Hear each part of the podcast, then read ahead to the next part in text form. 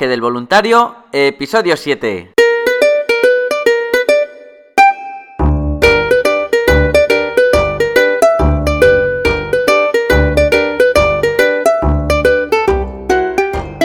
Hola, muy buenos días, bienvenidos una semana más al podcast donde vamos a hablar sobre el turismo responsable, experiencias de voluntariado, los tipos de programa, diferentes países y todos, todos los consejos necesarios para preparar tu viaje solidario.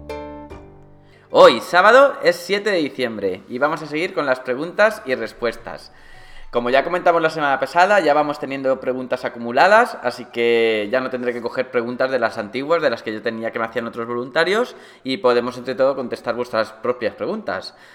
Así que he hecho una selección de algunas preguntas, de todas maneras ya tengo un montón, ya os iremos sacando, a veces por temáticas o aleatoriamente, pero bueno, aquí tenemos algunas preguntas interesantes para el que se esté planteando realizar un viaje voluntariado al extranjero. Pero antes de todo, voluntarios, Asociación Adventure Volunteer, para todo tipo de viajes de voluntariado, turismo solidario, viajes responsables. Echarle un vistazo si se encaja algún destino porque están geniales. Ahí me podréis encontrar y también por si queréis proponer algo para el podcast o dejar alguna pregunta para que la contestemos aquí.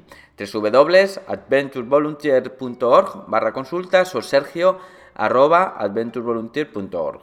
Pues eso, voluntarios, empezamos. Vamos a leer la primera pregunta. Quiero realizar un voluntariado. ¿Tendré tiempo libre para viajar cuando esté allí? Tendrás tiempo libre para viajar allí, por supuesto. Tendrás tiempo libre tanto en el fin de semana, pero también lo puedes hacer, por ejemplo, de otra manera.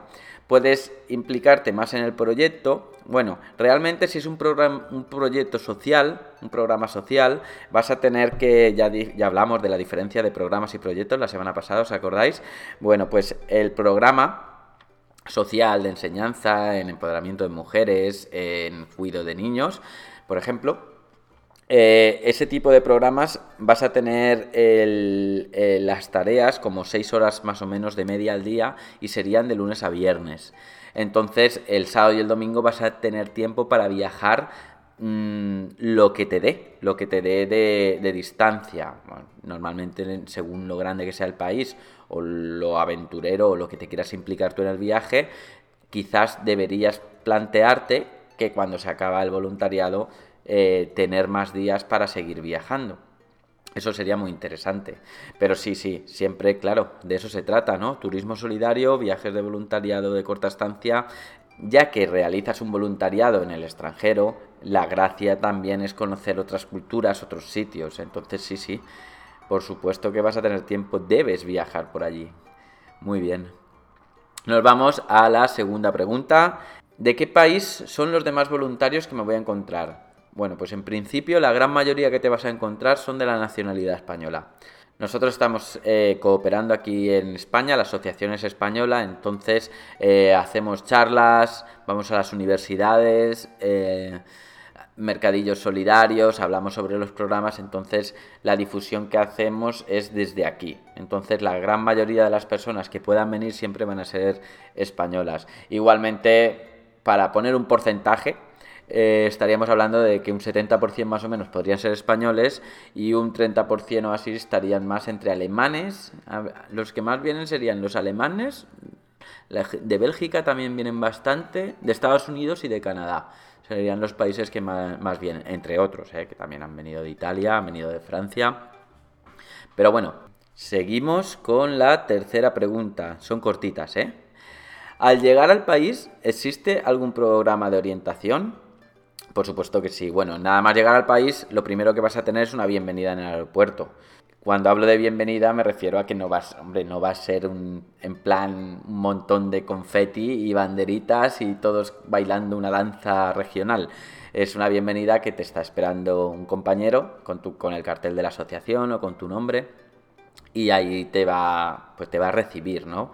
Entonces, eh, cuando llegues al, destino, normalmente está más o menos cerca del aeropuerto, puede ser un país. Según país puede estar a dos horas, a cuatro, a seis, en algunos incluso tendrías que hacer escala en la ciudad principal y luego continuar al, destino más rural, ¿no? Entonces, eh, una vez que llegues al destino donde vas a elaborar tus, tus trabajos de, cooperante, ahí sí que se te hace una, orientación sobre, sobre el pueblo dónde, está, pues, dónde están las farmacias, dónde está el centro médico, dónde están los bancos por si necesitas sacar dinero, dónde están las tiendecitas por si necesitas comprar algo adicional a la comida que se te ofrece. Y bueno, y un poquito la historia de la población, de la comunidad, por qué se coopera en esa zona. Y luego también eh, tu rol como voluntario, qué vas a hacer durante las horas de cooperación, pues un poquito guiándote en medida de lo posible una mezcla entre lo que te decimos nosotros y tus habilidades que también cuantas más habilidades tengas y tú propongas, mejor va a desarrollarse el, programa. Nosotros tenemos una guía básica para que el voluntario, digamos que a lo mejor por su carácter es más tranquilo, pues ahí eh, le decimos un poquito unas mini pautas, ¿no? Lo que tiene que seguir, básicas, pues mira, puedes enseñar estas materias, puedes hacer esto, pero normalmente hemos tenido la gran suerte de que siempre los voluntarios, pues bueno, eh, tienen esas iniciativas eh, que empiezan a desarrollar bajo su talento, pues yo puedo hacer un PowerPoint de geografía como como voluntarias en el pasado han hecho, otros que se han puesto a dar clases de gimnasia, el, bueno, de todo. Así que vas a tener la orientación del lugar y la orientación y la inducción al programa. Seguimos. Eh, otra pregunta, la cuarta. ¿Qué ocurriría si me pusiese enfermo cuando estoy allí? No, toca madera, toca madera, no te pongas enfermo. bueno, para eso estamos nosotros. Antes de todo, antes de ir, te vamos a pedir el seguro médico. Como dije la semana pasada, nosotros vamos a empezar a ofrecer a partir del 19 un seguro médico, una con un convenio que estamos realizando, pero bueno, mucha gente tiene su seguro privado, pues tipo Adeslas o, o Sanitas o, que está subrogado a, a sus padres, ¿vale?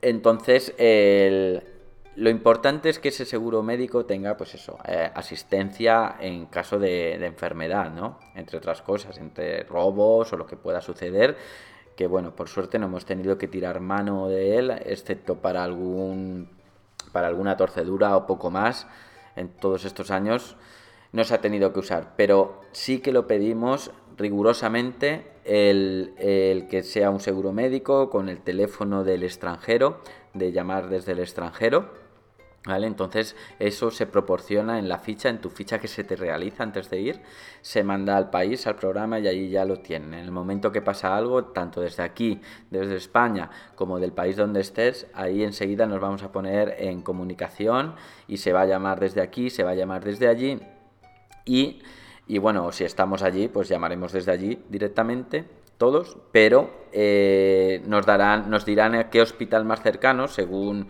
bueno, más o menos ya lo sabemos dónde están, pero según el destino, a qué hospital, a qué centro médico más cercano está concertado.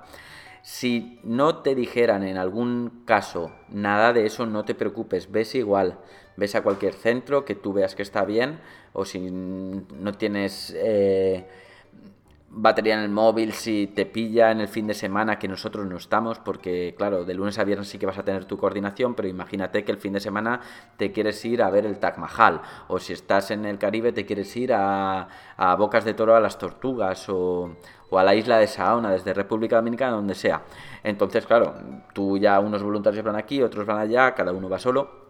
Entonces, ahí sí que te vamos a pedir que tú lo tengas cerca cuando te vayas de vacaciones, cuando estés solo, porque nosotros vamos a estar muy cerca de ti, estamos para todo, pero claro, aún así tú tienes que ser responsable y tener tu teléfono por si te pasa algo en algún sitio donde no estamos, enseguida llamar a ese teléfono y, y te asistirán. Y bueno, en todos los sitios más o menos vas a tener un centro médico, si no están concertados el cercano y tienes la urgencia, ves, eh, y con la factura, muy importante, coges la factura, con la fecha, con todo, todo lo que te den, lo fotocopias, lo escaneas y lo mandas enseguida, enseguida lo mandas para el correo del, seguro.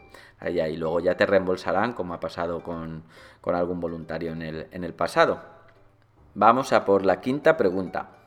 ¿Es posible ir 15 días y si me gusta luego quedarme más? Sí, bueno, sí y no.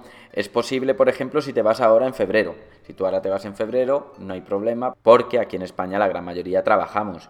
Pero en cambio, si te vas en julio o te vas en agosto, eh, ya tenemos, igual en, para abril o mayo ya se llenan las plazas de estos dos meses. Son meses que tienen mucha afluencia de voluntariado. Esta, semana, por ejemplo, ya se han apuntado dos o tres para julio. Entonces, ¿qué pasa? Que ahí las plazas se van cerrando. Si tú tienes, eh, piensa que tu cama, eh, cuando tú sales, ese mismo día que sales, se cambian las sábanas, todo y entra otra persona. Entonces, eh, si luego quieres quedarte más en esos meses de muchos voluntarios, pues entonces ahí quizás no. Eh, no podrías. Ahí para eso estamos nosotros, para explicarte, enseñarte vídeos, ver tu disponibilidad y explicarte un poquito si te, si te va a interesar o no. Pero en principio sí, normalmente lo acoplamos bastante bien, siempre dice donde comen 6 comen 7, ¿no? Pues algo así, pero si alguien realmente se está sintiendo muy, realizado, pues ya lo, lo apañamos de alguna manera para que se pueda quedar alguna semana más, por supuesto. A ver, otra pregunta. ¿Puedo elegir las fechas o hay algunas fechas cerradas para ir de voluntariado? Bueno, eh, dos preguntas. Las fechas las puedes elegir según, según qué tipo de programas vas a tener unas fechas u otras, ¿no?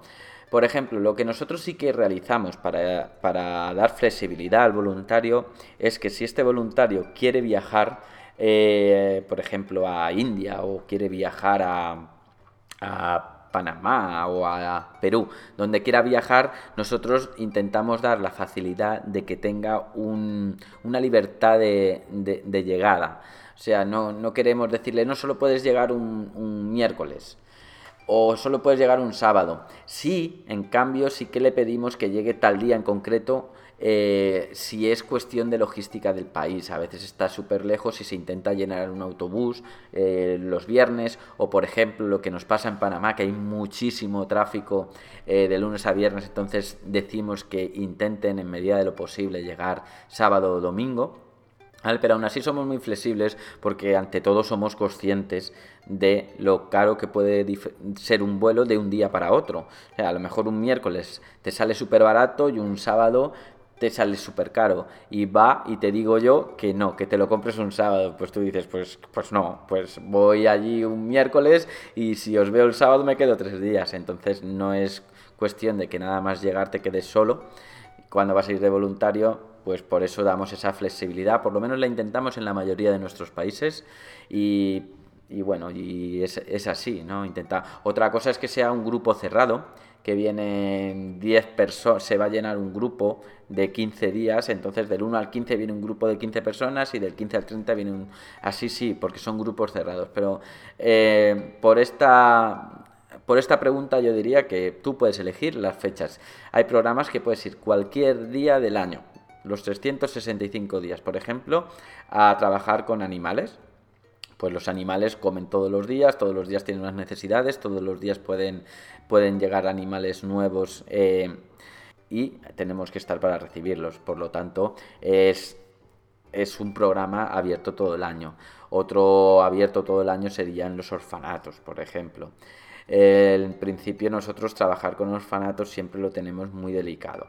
Es un programa que, vigilamos mucho el orfanato eh, no queremos potenciar la apertura de, orfanatos, por eso evitamos trabajar con orfanatos en medida de lo posible por el hecho de que si se potencia que vayan voluntarios a un orfanato puede que se abran más orfanatos y si sus padres los pueden dejar en un lugar donde pueden donde pueden comer, dormir y todo, pues se va a potenciar un poquito eso y no es la idea. La idea es que estén con sus padres, así que... Pero bueno, eso es otro tema.